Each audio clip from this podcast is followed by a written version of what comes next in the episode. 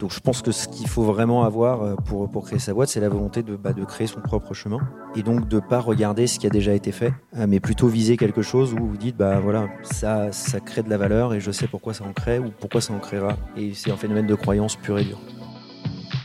Salut, c'est Fous du Wagon. Bienvenue sur notre podcast dédié aux entrepreneurs. Dans l'épisode d'aujourd'hui, on est très heureux d'accueillir Clément Ravuna, cofondateur et CEO de Tanker.io, qui développe une solution de cybersécurité à destination des développeurs. En septembre 2017, la start-up française annonce une levée de fonds de 6 millions d'euros pour mieux répondre à une demande toujours croissante en matière de sécurité, tout en accélérant son développement à l'international. La start-up qui compte parmi ses clients plusieurs groupes du CAC 40 se présente aujourd'hui comme la solution pour accompagner les entreprises dans leur transformation numérique et surtout dans leur mise en conformité avec le fameux volet sécurité du RGPD. Bonne écoute à tous Euh, donc euh, moi je suis devenu start-upper un peu par hasard. Euh, en fait, j'étais à HEC et je suis sorti d'HEC en 2009. Euh, j'avais fait une année de césure dans un bon secteur à l'époque, puisque j'avais fait mon année de césure dans un hedge fund et j'avais enchaîné sur Goldman Sachs. Ce, qui était, ce qui était pile le bon moment, puisque je suis parti de mon stage une semaine avant que Lehman Brothers fasse faillite. Donc, assez logiquement, j'ai pas eu d'offre. Euh, et euh, on avait déjà créé une boîte à l'époque avec un, ami sur le campus d'HEC euh, qui avait vraiment pas grand-chose à voir avec, avec le numérique de manière générale. Et un peu par hasard, j'ai rencontré le grand frère d'un pote qui m'a parlé d'une idée dans la musique et on, s'est lancé comme ça. Et en fait, j'ai pas vraiment décroché après. Euh, puisque l'écosystème, il faut s'imaginer qu'il y a 10 ans, l'écosystème en France, c'était pas du tout la même chose. hein. Euh, pour lever des fonds, pour faire euh, même trouver des développeurs, ce genre de choses, c'était c'était pas du tout à la mode. Et, et après, j'ai enchaîné. Et en avril 2015, j'ai quitté la précédente boîte dans laquelle j'étais pour créer Tanker. Donc, euh, Tanker, ça nous rappelle un petit peu le char allemand, la Deuxième Guerre mondiale. Mais euh, c'est quoi? Quelle est votre proposition de, valeur? Comment vous vous différenciez par rapport à vos concurrents, s'il y en a? Alors, euh, en fait, je pense que Tanker, c'est vraiment une histoire qui est un peu particulière. Enfin, c'est une histoire comme il y a beaucoup de startups qui en ont, mais en fait, on n'y connaissait que dalle, vraiment. Et on est allé à un salon de cybersécurité. Euh, et on s'est rendu compte ben, d'un truc un peu naïf, et ça, démarre souvent comme ça. Euh, J'étais geek de, base, de culture, et euh, vous débarquez dans un salon dans lequel, en gros, tout est super cher, tout est super compliqué vous pigez absolument rien alors que le besoin est assez basique. En gros, si je vous demande dans une boîte de nuit, vous avez besoin de sécurité, ben, vous mettez un videur. Là, vous voulez mettre vos données dans le cloud pour sécuriser, c'est tout de suite le bordel. Euh, donc, euh, on, est parti assez naïvement sur le fait de se dire, euh, ben, on veut utiliser Dropbox dans une entreprise ou on veut utiliser n'importe quel logiciel. Comment ça se fait qu'on ne puisse pas l'utiliser sans mettre le triple, voire le quadruple du prix du logiciel par-dessus? Et on s'est lancé comme ça. C'est un peu, ça a été totalement un, un hasard total. Je pense que ça donne aussi une chance en fait quand on part par hasard là-dedans, c'est que on s'imagine en fait qu'on va sortir un produit très rapidement comme toujours. Euh, bon, on, est en train de sortir le produit, ça fait trois ans.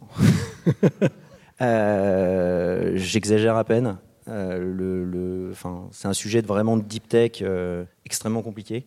En fait, ce qui a été compliqué, c'est qu'on s'est posé, sur un problème qui, avait, qui existe depuis 30 ans et qui avait jamais été résolu pour plein de raisons. Et et aujourd'hui, en fait, c'est aussi aujourd'hui que le marché devient mature pour ce genre de solution. Pour faire très très court, hein, parce qu'on ne va pas rentrer dans les détails techniques, s'il y en a qui ont des questions techniques, euh, n'hésitez pas, mais je suis pas sûr que ce soit très intéressant. Euh, en gros, si vous prenez le marché du logiciel aujourd'hui dans le monde, euh, ça fonctionne un petit peu comme le marché de la bagnole dans les années 60. Donc le, vendeur, il arrive, il vous dit, regardez, euh, ma bagnole, elle va à 240 km heure, euh, c'est génial, il y a des pneus comme ça, vous allez voir, vous appuyez sur l'accélérateur, 0 à 100, euh, 3 secondes. par contre, vous prenez une rambarde, là c'est fini, tout le monde dans la bagnole, c'est le sang sur les murs et on n'en parle plus. quoi. Aujourd'hui, quand vous achetez une voiture, le mec vous dit, il va vous mettre en avant l'écran, le fait que vous pouvez presque plus toucher le volant et qu'elle va vous amener d'un point A à un point B de manière absolument sécurisée avec une super expérience à l'intérieur. Bah, c'est un peu ce qui se passe aujourd'hui dans le logiciel, c'est-à-dire que vous arrivez, vous vendez un logiciel, mais ce logiciel en termes de, sécurité, bah, ça reste quelque chose d'assez obscur. Et euh, nous, ce qu'on a pris en fait comme, euh, comme présupposé, c'est de dire, bah, en fait, euh, la sécurité, un petit peu comme Algolia ou Stripe, vous propose de mettre ces, ces- briques directement dans votre logiciel. On a pris la- l'approche de se dire, bah, on vous fournit en fait le toolkit pour mettre en place cette sécurité de données directement by design, comme une feature de votre logiciel. Alors pourquoi, pourquoi c'était compliqué à faire? Je pense que vous avez tous WhatsApp, j'imagine. Peut-être qu'il y en a qui ne l'ont pas. quand vous commencez une nouvelle conversation, vous avez un petit encart jaune qui s'affiche en haut où il y a marqué que c'est du chiffrement de bout en bout. ça, ça prend deux ans avec 30 ingénieurs à développer. Euh, parce qu'il y a derrière, c'est très compliqué, c'est des échanges de clés, c'est euh, de l'authentification, c'est plein de choses. Nous, aujourd'hui, on arrive à toucher des résultats où en un ou deux jours, à un développeur, vous mettez en place la même fonctionnalité. Donc c'est euh, ça qui est compliqué. Alors je vous passe aussi les détails du fait que toute la cryptographie, ben, c'est compliqué. trouver les compétences pour le faire, c'est compliqué. donc voilà. Mais c'est surtout tes, souffrances qui, qui, nous intéressent. Parce qu'on a parfois une image très idéalisée du, du monde des startups on voit que ceux qui, gagnent, les gagnants. Euh, tu peux nous raconter un petit peu plus euh, sur les premiers pas, les galères, les difficultés et comment vous avez surmonté ces, moments difficiles? Je vais déjà parler de la première galère, c'est qu'en fait, euh, je viens tous les dimanches dans cette salle. C'est la première fois que je la vois de ce point de vue-là, parce que je fais du yoga ici, je ne sais pas si vous connaissez, c'est absolument affreux. En fait, d'habitude, je la vois plutôt comme ça. Donc ça, c'est une vraie souffrance déjà. non, plus sérieusement, je pense que le truc le plus important, c'est la résilience. Euh, quand vous faites euh, une fois de plus, vous faites un site de e-commerce, en fait, grosso modo, euh, vous expliquez à votre mère que vous allez vendre de la bouffe pour chien sur Internet, c'est pas très compliqué à comprendre. quand vous expliquez à quelqu'un que vous allez faire de la cryptographie, surtout en France, et que vous allez rendre ça accessible, c'est beaucoup, beaucoup, beaucoup plus compliqué. je pense que le truc le plus important, c'est la résilience, très clairement. Il faut être toujours enthousiaste, et d'autant plus quand vous êtes dirigeant. Euh, il y a un sujet qui est euh, ben, permanent, c'est que vous prenez, enfin vous en prenez plein la gueule. Et euh, pour autant, il ne faut pas se démotiver. Surtout, il ne faut pas montrer aux équipes que vous avez des doutes. Et pourtant, le doute, il est permanent parce que les clients vous le font ressentir, parce que les gens le, vous le font ressentir, parce que les investisseurs vous le font ressentir, et vous êtes la personne responsable face à ça. Des moments d'abandon ou, des... Oh, ça, ça arrive tous les deux mois. Hein. non, plus, plus généralement, non, en fait, vous avez, vous avez, enfin, plein de gens vous théorisez les choses euh, là-dessus. Euh, ce qu'on entend souvent, par exemple, c'est qu'au bout de 10, il faut se donner un temps. Euh, dans des incubateurs, nous, on entendait beaucoup, par exemple, l'incubateur d'HEC, que voilà, il faut attendre 18 mois. Au bout de 18 mois, si votre idée n'est pas bonne, ben, faut passer à autre chose. Blablacar, je crois que ça a pris 10 ans. Nous, ça a pris 3 ans les choses prennent beaucoup beaucoup de temps et ça on l'anticipe jamais assez. C'est-à-dire que particulièrement moi je, ne crois pas du tout à la ligne startup, donc voilà, je, vous le dis comme ça c'est dit. Je pense que le, le, le, le le vrai phénomène de lean, comme on l'entend, euh, c'est surtout une pratique, plus sur la théorie japonaise du truc. Donc en fait, ça, impose de surtout écouter énormément. Et en fait, c'est par l'écoute, je pense qu'on arrive à, justement passer en fait tous les moments difficiles, parce que quand vous écoutez vraiment ce qu'un client vous dit, ce que, ce que des gens ressentent sur ce que vous êtes en train de faire, bah, ça vous permet de progresser. Comment tu as fait pour euh, draguer tes cofondateurs ou euh, comment vous êtes connu je pense que ça c'est le sujet le plus, finalement le plus compliqué. Parce qu'en fait l'association surtout sur un projet sur lequel bah, vous allez avoir du, temps il y a des choses que vous envisagez pas et surtout quand vous avez 30 ans. Parce que moi j'ai créé Tanker j'avais 29 ans c'est qu'en fait bah, il y a des événements de vie. Euh, donc euh, nous aujourd'hui euh, à la base j'ai rejoint Tanker avec deux autres personnes. Ces deux autres personnes aujourd'hui sont plus actives dans la société. Il y a d'autres cofondateurs qui sont venus à la place. Il y a une restructuration. Il y a aussi des pivots. Ces pivots bah, les compétences qu'il y avait à la base sont pas forcément toujours les, mêmes sur la durée. Ça, c'est vraiment les choses qui sont le plus compliquées à gérer et le plus compliqué à anticiper, surtout sur la durée. Je n'ai pas eu à draguer mes cofondateurs. Je pense que c'est plutôt les gens qui se retrouvent autour d'un projet. Euh, de la même façon, vous avez, enfin, là, on parle plus de trucs un peu théoriques, mais moi, j'aime bien le terme de, ce qu'on appelle outcompete. Euh, c'est de se dire, ok, vous allez sur un secteur sur lequel en fait euh, bah, les, les, choses sont pas naturellement sexy. Euh, la sécurité, c'est pas sexy. Je vous demande à tous euh, de me citer une boîte de sécurité. au mieux, vous connaissez Symantec parce que vous avez un antivirus. sinon, vous connaissez Cisco. c'est des super boîtes, mais on peut pas qualifier ça de boîte sexy comme Google ou Facebook va l'être, vont l'être. Le, nous, ce qu'on essaie de faire avec Tanker, c'est justement de, rendre le, le, sujet de la sécurité accessible à partir de ce moment-là, en fait, typiquement le recrutement de développeurs ou autres se passe tout à fait différemment parce que vous, d'un sujet très technique, vous rendez les choses accessibles et sexy. on a de, très bonnes techniques de, recrutement, mais on, va en parler plus tard. Euh, tu peux nous donner quelques, quelques idées, quelques chiffres clés sur euh, le chiffre d'affaires, le, nombre de clients, la progression du chiffre d'affaires? Alors, nous, on est, un, on est un vrai truc de deep tech. Donc, en gros, euh, le chiffre d'affaires, euh, on communique pas dessus, mais quand on communique pas dessus, vous, vous imaginez ce que ça veut dire. C'est une bonne nouvelle ou Comment? C'est une bonne nouvelle La société n'est pas rentable. je m'arrêterai là. Euh, en gros, euh, non, ça, pr- ça prend beaucoup de temps. Euh, des clients aujourd'hui, bah, on en a pour le coup beaucoup, mais ce qu'on appelle client nous, ce qu'on fait, c'est plutôt de l'adoption. Donc il y a de l'adoption. On est aujourd'hui toujours en stealth mode. hein. Vous allez sur le site, vous pouvez pas, pouvez pas adopter la solution. C'est c'est pas comme ça que ça fonctionne. Les chiffres clés aujourd'hui, c'est que euh, je pense que le nerf de la guerre est vraiment ça. euh, je pense qu'il faut le répéter, c'est le financement. Euh, le financement, c'est le truc important. Nous, on s'est financé par des business angels deux fois de suite, puis ensuite on a fait une levée institutionnelle. J'aurais tendance aujourd'hui à penser que le, top du top qui reste optimisé, et c'est possible en, plus à l'époque dans laquelle on évolue aujourd'hui, c'est directement de lever avec des institutionnels. Pour une raison qui est simple, c'est que ça vous fout la pression. Euh, beaucoup plus fort que si vous avez des business angels ou des acteurs qui de toute façon, même s'ils sont excellents, et nous on a eu énormément de chance là-dessus, on a, des, on a vraiment des gens formidables, le, ça reste quand même, euh, ça reste quand même pas le même type de relation que vous pouvez avoir. Quel est votre modèle économique, si c'est pas indiscret? Bon, le modèle économique, en fait, euh, il est. Alors, euh, je, je vais le décrire de la manière la plus simple possible, mais en gros, euh, c'est exactement comme Amazon. En fait, nous, on est un pass, donc plateforme as a service, et ça se consomme. Donc, un petit peu comme vous allez consommer du Amazon ou du Google ou ce genre de choses, bah, ça se consomme euh, au volume de clés échangées. Est-ce que nous, on pourrait être la cible ou un client euh, à l'avenir? Euh, je dirais que, bien évidemment, en fait, si vous créez des applications, ça a forcément un sens. Le, le- ce que je dirais là-dessus, je dirais pas que vous pouvez être client à l'avenir, parce que tout le monde peut être client de, de Tanker. Fonda- Fondamentalement, c'est c'est une brique fondamentale de, de tout, de tout logiciel. Euh, mais là-dessus, je un, On parlait tout à l'heure des moments d'abandon, des moments de doute, ce genre de choses.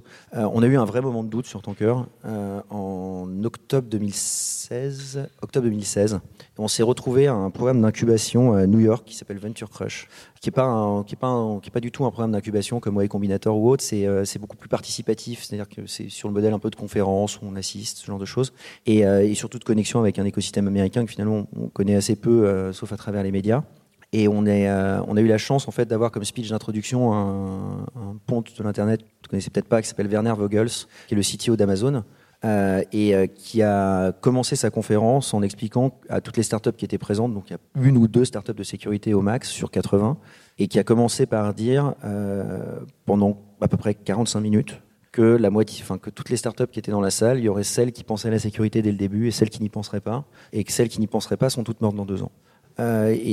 Qu'en réalité, ce qu'on voit aujourd'hui arriver, bon, alors la GDPR en est un, pour moi juste un- une représentation, mais quand vous voyez par exemple que Facebook euh, ben, dévise de plus de 90 milliards de valos euh, sur un sujet de sécurité, ce sujet devient le centre parce qu'en fait, euh, quand vous êtes Facebook, vous pouvez vous permettre entre guillemets de perdre 90 milliards de valos euh, en une semaine. Euh, oui, c'est emmerdant, mais euh, finalement, c'est l'actionnariat, ça change pas votre balance sheet fondamental.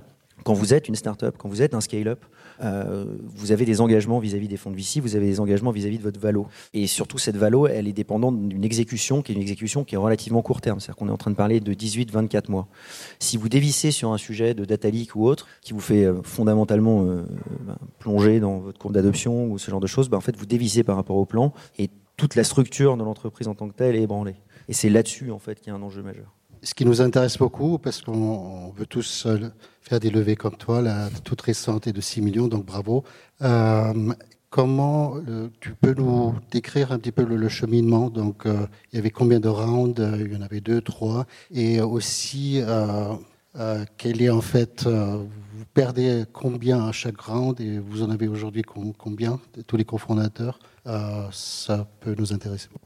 Alors, d'abord, il y a un truc qu'il faut vraiment entendre, c'est qu'une levée de fonds euh, et des métriques, tout le monde va vous donner des standards de marché. En réalité, euh, ça ne veut pas vraiment dire grand-chose. Et, et surtout, c'est pour moi un levier qui est largement utilisé sur le, marché euh, de la levée de fonds et des fonds d'investissement pour, vous imposer des standards qui n'en sont pas vraiment.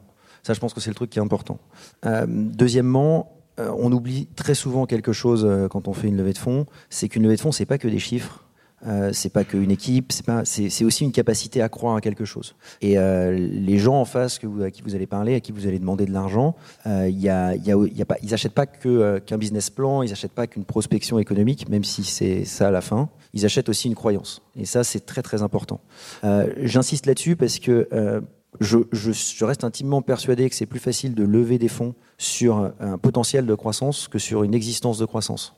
Euh, ça, c'est très très important parce que euh, c'est d'ailleurs, enfin, vous le voyez sur les très grosses exits euh, quand elles se produisent, bah, elles se produisent souvent sur des, sur des projets qui n'ont pas forcément un EBITDA démesuré ou ce genre de choses, mais une capacité à créer un potentiel. nous, on a fait, on a fait une levée de fonds comme tout le monde en seed, voilà, c'est classique. Et ensuite, on a fait un gros tour d'amorçage. Tu peux nous dire combien c'était Oui, on a fait l'enchaînement, ça a été 400K, puis 700K, et ensuite, on a levé euh, avec les, institutionnels. J'aimerais bien revenir sur l'écosystème parce que tu, l'as mentionné. Euh, tu avais dit qu'il y a 8-9 ans, c'était pas la même chose. Euh, donc, à ton avis, qu'est-ce qui a vraiment changé? Déjà, ce qui a changé, c'est que je pense que la startup, c'est quelque chose qui est devenu à la mode. Donc déjà, ça, ça change tout parce que vous recrutez pas les mêmes talents, vous n'avez pas les mêmes personnes qui sont disponibles sur l'écosystème, enfin sur le marché. Euh, vous n'avez pas la même euh, notion de risque et, euh, et l'accès au financement a été complètement, enfin je dirais, démocratisé. Euh, aujourd'hui, vous avez, euh, je sais pas combien de fonds qui font du site Serie A. Euh, vous avez Kima Ventures qui a quand même créé quelque chose qui est quand même, faut le dire, assez, assez démentiel. vous avez et des fonds comme Kima. Il n'y a pas que Kima aujourd'hui. Hein. vous en avez, vous avez peut-être 10 au niveau français. Vous en avez peut-être, je sais pas, 20, 30 au niveau européen. vous avez la possibilité assez facilement finalement de traverser l'Atlantique à travers des programmes d'incubation comme 500 Startups ou Y Combinator. vous avez aussi la possibilité d'entreprendre à travers des startup studios. Enfin, il y, a beaucoup, beaucoup d'offres qui sont disponibles. Et tout ça a créé aussi quelque chose, c'est une quantité de capital disponible énorme. Alors, combien de temps ça va durer? Ça, c'est forcément une question, parce qu'aujourd'hui, euh, s'il y a autant de capital disponible pour l'entrepreneuriat, c'est euh, pas que parce que euh, y, a, y, y, a, une présidence qui va dans le sens de ça, c'est pas parce que c'est à la mode, c'est aussi parce que vous avez des données macroéconomiques qui font que c'est une réalité.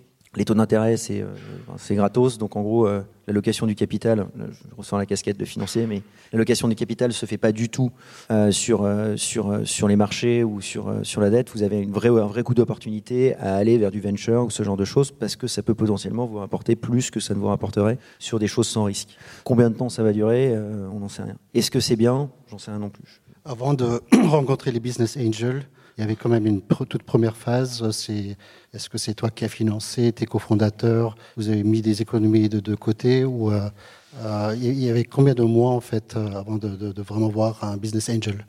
Nous, on a eu de la chance, c'est qu'on avait, on avait monté des boîtes avant, donc on avait un réseau de, personnes qu'on connaissait et qui étaient, qui ont mis de l'argent quasiment tout de suite. Je pense qu'aujourd'hui c'est tout à fait jouable, ça encore. Hein. Enfin, c'est même jouable quand on sort de l'école. Enfin, j'ai vu, et entendu des étudiants qui disaient que voilà, il y avait une accessibilité euh, par rapport à ça. Je suis pas bon pour en témoigner parce qu'une fois de plus, je suis sors pas d'école maintenant, donc je peux pas euh, dire si c'est vrai, c'est faux. Je pense que ce que vous devez avoir en tête, c'est qu'en gros, une levée de fonds, vous lâchez entre 15 et 30% à chaque tour de financement, avec bien sûr des mécanismes de relution, euh, avec des, stock options, ce genre de choses, et que euh, il y a une réalité, c'est qu'à partir du moment où vous avez mis le doigt dedans, ben c'est un mécanisme. C'est-à-dire que si vous faites une levée de fonds, ben, vous devez en refaire une autre, vous devez en refaire une autre, vous devez en refaire une autre. C'est pas, un, enfin, on lève pas des fonds pour euh, pour euh, pour pour faire pour faire une petite entreprise qui connaît pas la crise euh, derrière. On est né entrepreneur ou on le devient? Alors ça, j'en sais rien du tout. Je, à chaque fois, les gens posent cette question. Je, moi, je pense qu'il y a une chose qui est importante, c'est qu'on devient dirigeant, on n'est pas dirigeant. Ça, je crois que c'est un truc qui est très important. Euh, le, parce que le, le, concept est souvent galvaudé, c'est-à-dire qu'on se dit entrepreneur, dirigeant, c'est pas la même chose. En fait, à la fin, vous êtes un dirigeant, vous êtes quelqu'un qui doit prendre des décisions. Et apprendre à prendre ses décisions, euh, c'est ce qu'il y a de plus dur. Et ça, ça s'apprend. Et euh, nous, par exemple, on est. Enfin, moi, j'ai la chance, je suis accompagné par un, j'ai un coach en dirigeant bah, qui est un peu mon psy, quoi. Euh, et, c'est vrai que c'est. Enfin, on, on sait pas, c'est pas, enfin, il a pas, c'est pas un hasard si euh, les, PDG du CAC 40 ont entre 40 et 70 ans. Euh, c'est parce que c'est quelque chose qui demande du recul, de la maturité, et, euh, et ça, ça s'apprend. Quelles sont les recommandations que tu ferais aux jeunes entrepreneurs? C'est quelle est la partie la, plus la plus importante euh, Est-ce que c'est le produit, euh, la star, c'est l'équipe, c'est des valeurs qu'on qu porte C'est un tout Moi, je pense que Boris, ça va le faire sourire parce que.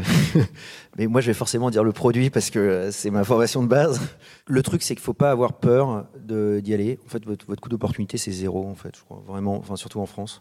Donc, il euh, ne faut pas avoir peur d'y aller. Et je pense surtout qu'il faut aller sur des trucs qui ne sont pas évidents.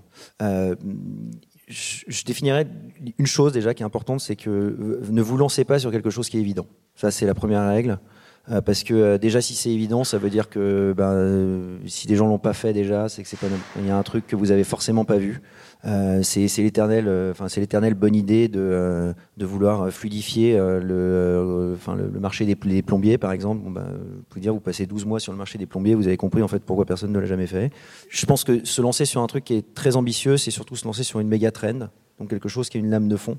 Et ensuite, il faut que vous définissiez si vous avez envie de faire ça ou si vous avez envie de faire une boîte qui est rentable. Euh, je pense que vous prenez l'exemple du wagon. Euh, moi, j'ai la chance de connaître Boris et, Romain depuis, euh, depuis très longtemps, bien avant le wagon. Et, en fait, bah, le, wagon, c'est né d'un ensemble de rencontres et, d'une stratégie qui est, qui, est, qui est assez unique et qui, qui, a fait la valeur du wagon. Donc je pense que ce qu'il faut vraiment avoir pour, pour créer sa boîte, c'est la volonté de, bah, de créer son propre chemin et donc de ne pas regarder ce qui a déjà été fait c'est-à-dire que la stratégie du copycat, je pense que c'est quelque chose aujourd'hui qui a été quand même largement épuisé, euh, mais plutôt viser quelque chose où vous dites, bah voilà, ça, ça crée de la valeur et je sais pourquoi ça en crée ou pourquoi ça en créera. Et c'est un phénomène de croyance pur et dur. Dans, un exercice un petit peu académique, mais euh, en termes d'approche, les trois points à respecter euh, quand on crée une, une start-up euh, Est-ce que tu, as fait une étude de marché? Est-ce que tu as trouvé ton premier client rapidement? Comment tu as fait? Alors, on n'a pas fait d'études de marché, on n'a pas trouvé notre premier client rapidement. Euh, cette stratégie-là, elle fonctionne super bien. J'étais avec un, j'ai déjeuné avec un entrepreneur hier midi. Lui, il a créé sa boîte euh, en, ayant son premier client, qui était sa propre boîte, là où il était, euh, il travaillait. Tous les chemins existent en fait. Donc, moi, à titre personnel, je pense que je suis un peu, un peu secoué là-dessus. Donc je suis pas un bon exemple. C'est-à-dire que je vais, euh, je vais, je vais m'exciter sur un truc parce que je, voilà, je, me dis ouais, il y a un truc, ça a l'air sympa. Voilà. Ça euh, franchement, sur Tanker, ça n'a pas été autre chose. Il y a Telegram qui est apparu. On s'est dit ouais, tiens, c'est marrant. Euh, les applications sécurisées, c'est l'un d'être un élément de marketing. C'était hyper compliqué techniquement. Je me suis dit waouh, super. je vais jamais m'emmerder sur le produit. et, et on s'est dit que le marché était énorme. Voilà, c'est un peu la démarche. Chacun sa démarche. je dirais juste vraiment, si on doit théoriser les choses, euh, c'est un timing, une idée, une équipe. Et il euh, faut avoir envie de bosser avec des gens. Et après, tous les chemins existent. Euh, enfin, rencontrer un maximum de gens, ça, je pense que c'est le truc le plus important. je me rappelle aux, États-Unis, j'avais eu la chance de rencontrer un, entrepreneur qui m'avait dit une phrase que je trouve assez juste. En fait, c'est Your network is your net worth. et je pense que c'est assez vrai dans le sens où on se rend compte. Moi, je valorise, mais, euh, mais vraiment infiniment, la chance que j'ai eue de faire, par exemple, HEC. Parce qu'aujourd'hui, quand vous, prenez le développement commercial de votre boîte, ben, en fait, euh, à 30 ans, euh, il y a plein de mecs qui sont à des postes de dirigeants et en fait, ça vous facilite un accès au réseau absolument incroyable. je pense que quand vous sortez du wagon aujourd'hui, ben, il y a plein d'alumni qui sont dans des postes à droite ou à gauche. Et ça, c'est là où vous allez trouver vos premières opportunités. C'est une facilité. Ce qui nous intéresse, c'est aussi le quotidien. Euh, comment tu diriges tes équipes, euh, quels sont les, euh, les, challenges, les défis que tu rencontres, mais aussi la gouvernance avec les fonds d'investissement ou tes investisseurs. Comment ça se passe? Il y a du reporting ou vous allez dîner quelque part et parler de, votre future stratégie? Alors, on picole beaucoup si c'est la question. non, mon quotidien, bah, je me lève à 7h45 euh, tous les matins. Je petit déjeune tous les matins. C'est très important. je fais du foot tous les lundis soirs. C'est des choses qui peuvent paraître un peu idiotes, mais en fait, la première, quand j'ai monté, quand, quand j'ai commencé à monter des boîtes, enfin monter une boîte, je pensais qu'il fallait taffer comme un âne tout le temps, tout le temps, tout le temps, tout le temps, tout le temps. Et, euh, en fait, aujourd'hui, euh, bah, je me rends compte que c'est exactement l'inverse qu'il faut faire. Enfin, sans dire qu'il ne faut pas bosser, mais c'est au contraire, c'est euh, le, statut auquel il faut arriver, c'est justement se dire, euh, déjà c'est un marathon. Donc si vous partez à Donf tout de suite, bah, vous êtes cramé très très vite. Euh, deuxièmement, la nature en fait de ce qu'on vous demande de faire, c'est d'avoir du sang-froid dans 20 à 30% du temps. Et ce sang-froid que vous devez avoir 20 à 30% du temps, vous l'avez pas si vous êtes cramé. Et ça, moi, j'ai mis énormément de temps à le comprendre. Donc, euh, en gros, par exemple, les dirigeants qui vous disent, euh, moi, je dors 6 heures par nuit, euh, je prends pas de vacances. Bon, bah, peut-être qu'il en arrive. Moi, j'y arrive pas. Donc, en gros, je dors 8 à 10 heures par nuit et je, prends des vacances quand je dois les prendre. Et, et les vacances, quand je les prends, bah, je coupe les notifications de Slack et de, et de mes emails et, et je les prends pour avoir justement une fraîcheur. A un concept qu'on a mis en place pour, euh, euh, par exemple, tous les six levels de la boîte. Ça s'appelle le RMM. C'est un truc qui est euh, assez gros. Moi, c'est gros dans mon agenda, en tout cas. Ça s'appelle le rendez-vous avec moi-même. c'est une phase dans laquelle, en fait, on n'a pas le droit de me mettre des meetings. On n'a pas le droit de venir me demander même un rendez-vous client ou autre. c'est une phase sur laquelle bah, je peux être en train de marcher juste pour réfléchir à un problème qu'on a, à gérer un sujet ou aller faire du sport ou aller boire des coups. Enfin bref, faire autre chose que, euh, que de penser à ça, parce qu'en fait, c'est assez obsédant au quotidien. Vous êtes euh, combien aujourd'hui? On est 15, 13 euh, développeurs, un product et moi. D'accord. Quel est le profil aujourd'hui que, que, vous recherchez? Là, on commence à justement à, structurer les équipes un peu, enfin les, équipes commerciales. Ça commence à, ça commence à arriver et on cherche un DAF. Mm-hmm. Ça, c'est le, le, truc qu'on recherche actuellement, un directeur financier. Tu me regardes bien dans les yeux. Euh, ici, il y a des, des, des éléments brillantissimes. Donc, euh, donc euh, moi, j'aimerais bien te demander une petite promesse. On, on, va t'envoyer quelques CV, tu vas bien les regarder. tu as l'air très reposé, donc prends un, petit peu de temps et je t'assure que ça, ça va être une bonne affaire pour toi. Toi qui, qui aimes aussi le retour sur investissement, je peux t'assurer qu'il y en a ici. Hein. Ben, on cherche des customer success. Je sais que c'est un truc euh, ici, il y, a des gens que ça peut intéresser. Euh, euh, non, je crois que ça c'est vraiment le, point le plus important parce que de toute façon, il faut, être très honnête. Des conneries, on en fait tous, on en fait plein. et je parlais tout à l'heure le fait que ça s'apprend d'être dirigeant. Je crois que le, truc le plus important, c'est d'accepter, reconnaître ses erreurs en permanence et d'apprendre en pensant qu'on va jamais les reproduire, alors qu'on va forcément les reproduire, mais euh, en se posant systématiquement la même question pour essayer d'évoluer, de progresser et autres. Parce que finalement, c'est ça qui est le plus important. Moi, il y a des boîtes que je trouve hallucinantes. Euh, il y a une boîte comme Théodo, par exemple, je trouve euh, une boîte incroyable.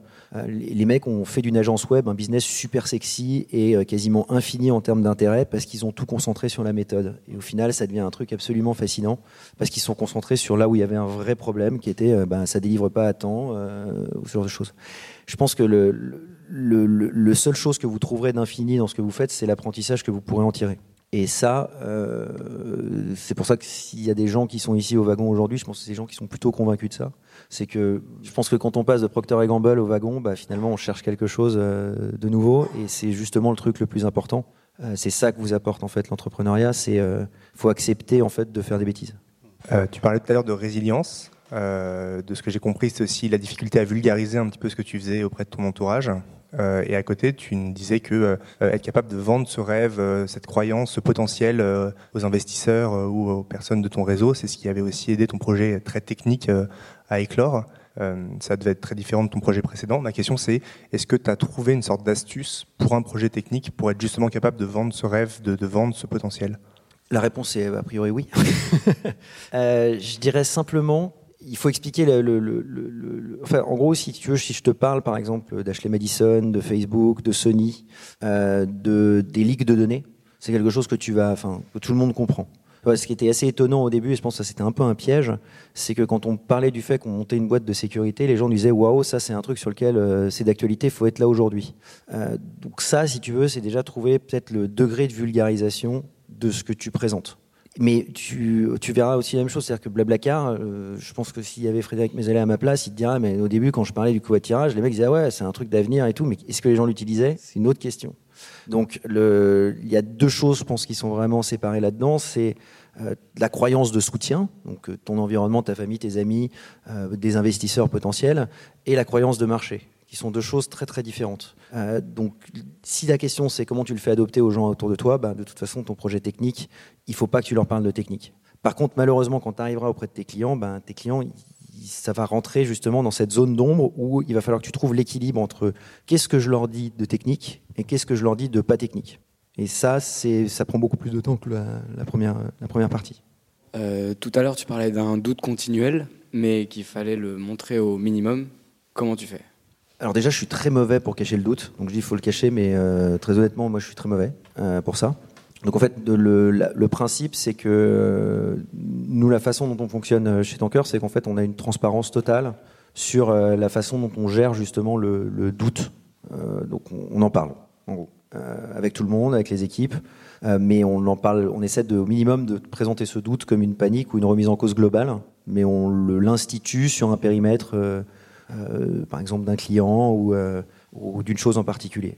Plus des questionnements ou quelque chose. Tout à fait. Et les investisseurs, c'est la même méthode ou les investisseurs, c'est sans bah, doute 100% sûr? Les investisseurs, je crois qu'il faut pas, enfin, de manière générale, mais ça, c'est pareil, c'est contre-intuitif. c'est comme la théorie de la vente. Le, bon vendeur, on s'imagine que c'est le mec qui va t'envoyer une sauce pas possible quand tu le rencontres. En fait, le bon vendeur, c'est le mec qui s'assoit et qui commence à te poser une question et qui t'écoute en fait du long, enfin du début à la fin. La fameuse théorie des 30-45, donc 30 minutes tu l'écoutes, 45 minutes t'échanges.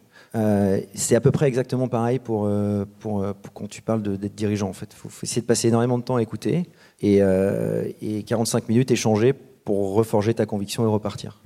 petite question sur euh, on, est, on est actuellement en train de, les entreprises sont en train de se mettre à jour sur euh, la réforme euh, générale sur la protection des données.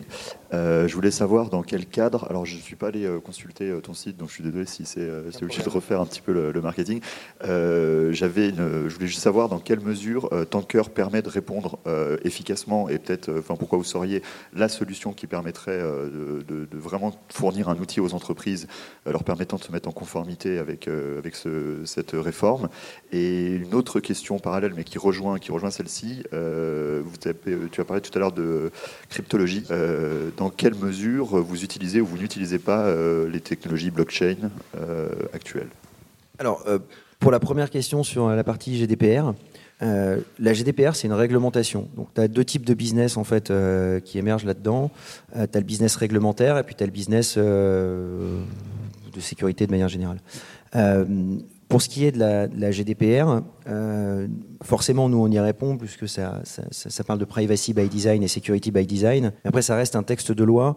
Je n'identifierai pas le. je, pense parler de conformité, ça n'a pas vraiment de.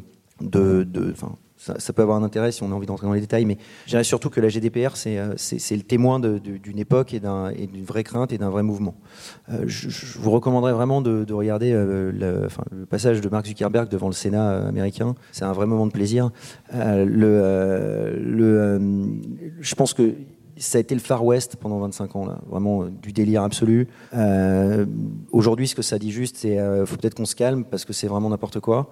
Euh, et, euh, ce, ce texte-là, on est vraiment le témoin. C'est tout. Et, les mêmes législations vont s'instaurer aux États-Unis, j'imagine, ce genre de choses.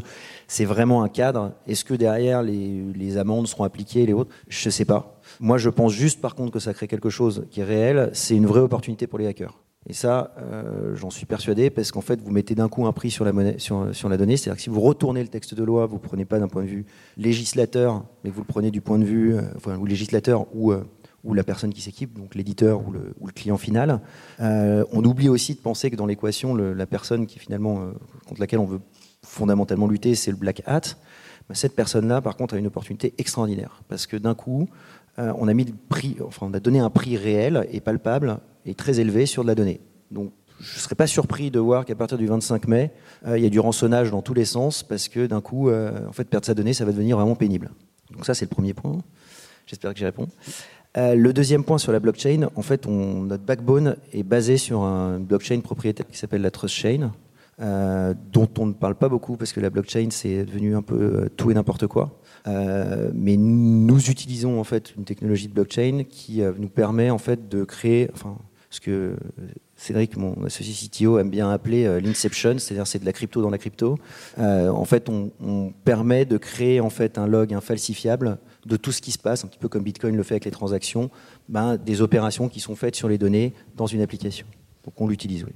Mais ne me demande pas mon avis sur les cryptos, je j'en ai pas. Pour euh, continuer sur ce que tu disais, par rapport aux blockchain, vous, avez créé votre euh, technologie ou vous utilisez des API ou des, euh, des technologies existantes développées euh, par d'autres entreprises et ingénieurs Alors, la, blockchain, c'est totalement propriétaire. En fait, pour être plus précis, on crée une trust chain. Enfin, une trust chain, c'est créé par application. Donc en fait, c'est une mini blockchain qui est euh, par, module applicatif entre guillemets. C'est-à-dire, donne un exemple, vous créez une application qui fait un petit CRM, vous allez avoir votre propre trust chain pour le CRM en question. par contre, Tanker et lui basé, et ça je pense que c'est un truc qui est important pour, que, pour, la notion d'entrepreneuriat là-dedans, euh, la façon dont on a, adopté, on a abordé le marché de la sécurité, c'est qu'on n'y connaît que dalle. Donc en fait, euh, de ce présupposé-là, euh, je ne suis pas un expert en crypto, je ne suis pas un expert en sécu. Euh, ce qu'on sait faire, c'est du produit.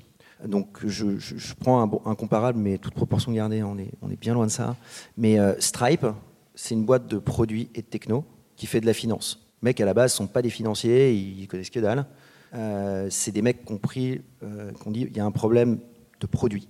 Et on va résoudre ce problème de produit. Nous, on a fait exactement la même démarche. En fait, tout le team management, la chain, ce dont on vient de parler, c'est des choses qui vont on top d'une brique de briques open source qui font la cryptographie, parce que les algorithmes de cryptographie sont eux bah, des standards open source euh, largement répandus. On se base dessus. On les d'ailleurs on les modifie régulièrement en fonction des normes et d'évolution de l'état de l'art.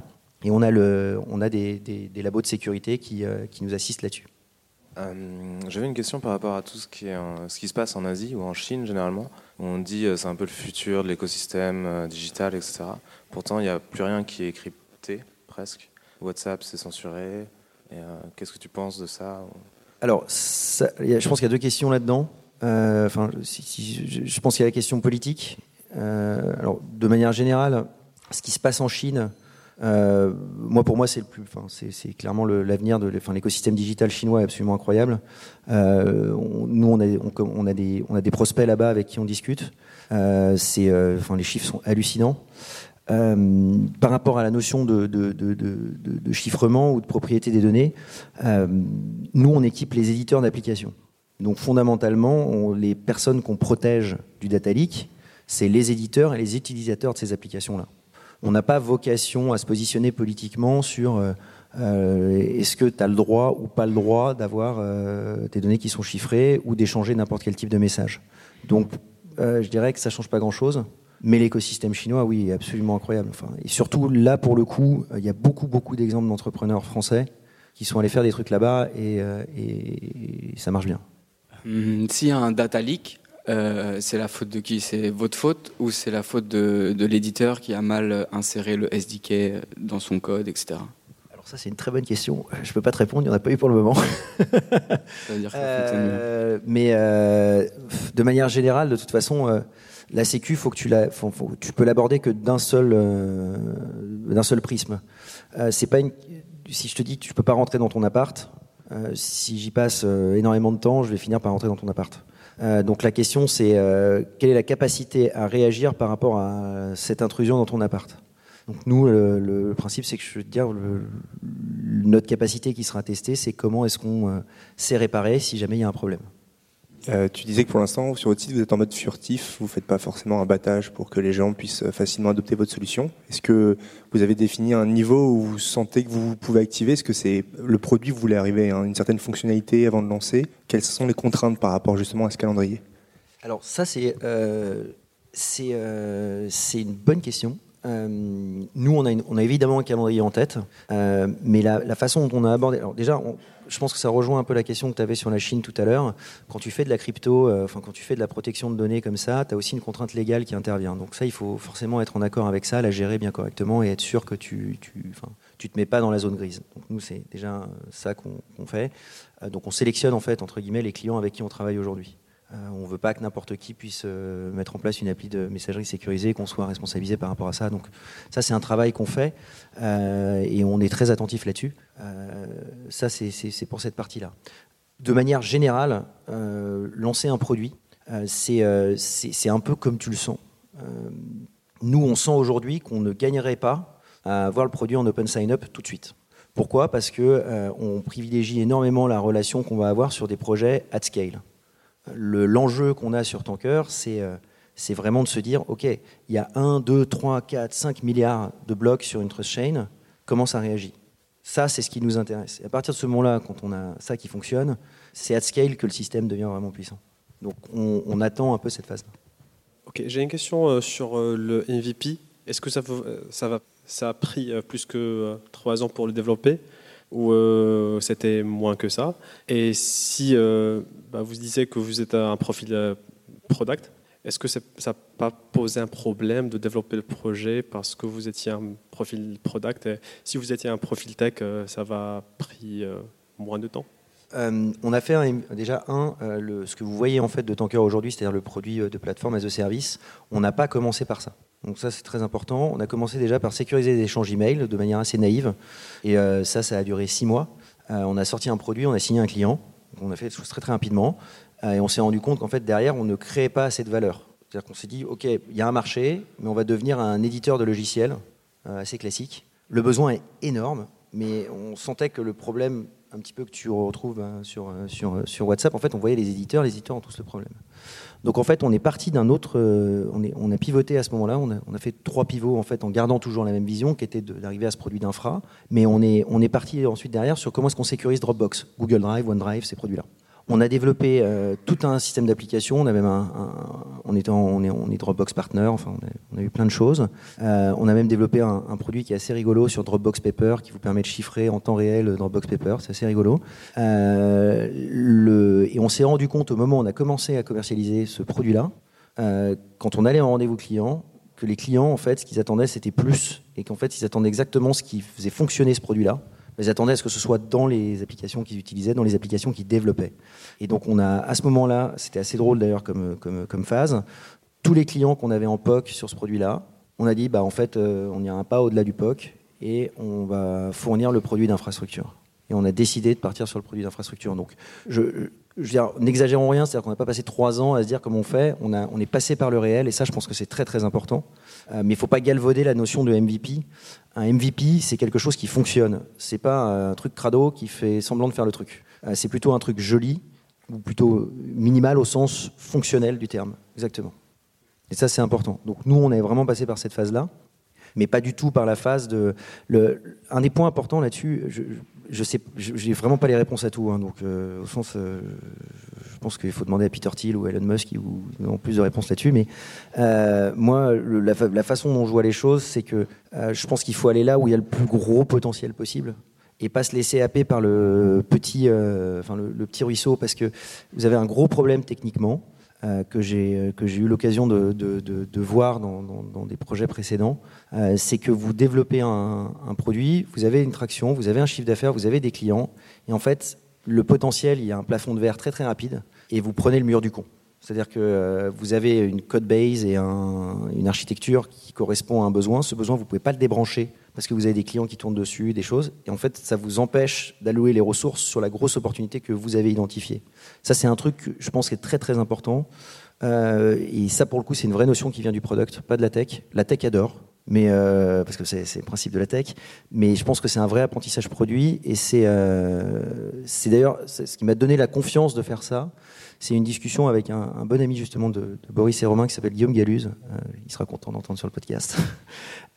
qui m'avait parlé de son product manager chez, Uber, qui été quelqu'un qui ne, enfin qui était, qui avait pas peur de leur laisser des phases pour refactorer ou jeter. Et, euh, et en fait, sur Tanker, on a beaucoup appliqué ça. Et en fait, c'est ce qui donne à la fin un, un produit qui a beaucoup plus de valeur, je crois. Euh, est-ce que tu penses qu'il faudrait continuer un projet du type marketplace où il y a de la croissance, il y a de l'attraction, mais il n'y a pas du tout des chiffres d'affaires? Alors euh, ça, je ne sais pas, ça dépend.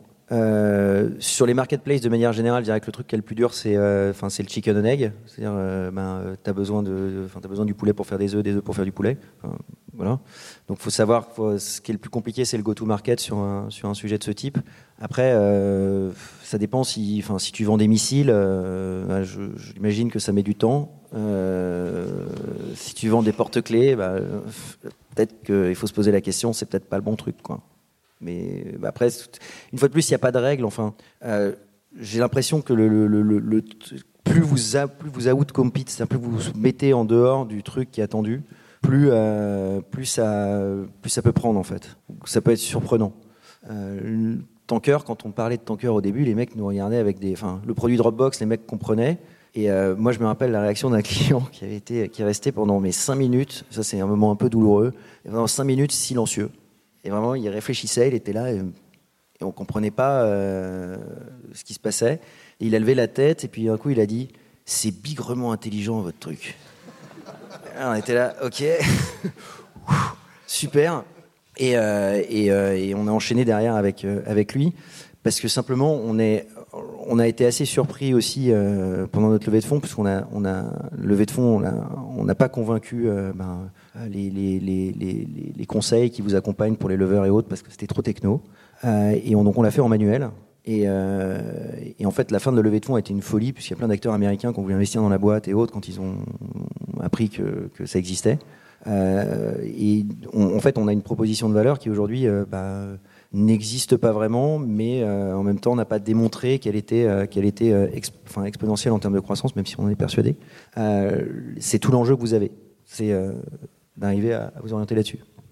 Tu, tu as effleuré tout à l'heure euh, les, euh, euh, les potentiels, les cli- de tes clients, et tu parlais de, clients, qui, la cible qui t'intéresserait, c'est des clients susceptibles de scale-up. Est-ce que, comment tu proposes, enfin, est-ce que tu proposes Tanker à, par exemple, des éditeurs, donc des jeunes startups qui n'ont pas forcément les moyens d'intégrer ton, produit, mais en gros, tu paries un petit peu justement sur le fait qu'elles sont en croissance? Alors oui, oui, ça c'est, enfin, ça fait clairement partie de notre stratégie. On en a, on a, on a plein de clients qui, euh, voilà, qui, sont sur ce, vertical-là. Ça sera vraiment quelque chose qu'on va adresser à partir du moment où on va ouvrir en fait la plateforme et ça se passera normalement en début d'année, enfin début d'année scolaire. Euh, donc oui, évidemment. Euh, après, il faut, faut bien comprendre que quand tu es à notre taille, en fait, tu as des ressources qui sont limitées. Et donc il faut, un des trucs les plus durs, c'est ton go-to-market, c'est vraiment de dire, ok, j'alloue mes ressources sur cette cible-là pour un ensemble de raisons que tu considères être les raisons rationnelles. Donc, je donne par exemple la raison du scale-up. La scale-up, c'est pour nous quelque chose qui a beaucoup d'intérêt pour plein de raisons. La première, c'est que ça a une grosse valeur de référence. Donc, euh, c'est des marques qu'aujourd'hui bah, sont reconnues. Tout le monde les. Enfin, il y, a- un cool factor très important. Deuxièmement, il y a un ADN qui est commun.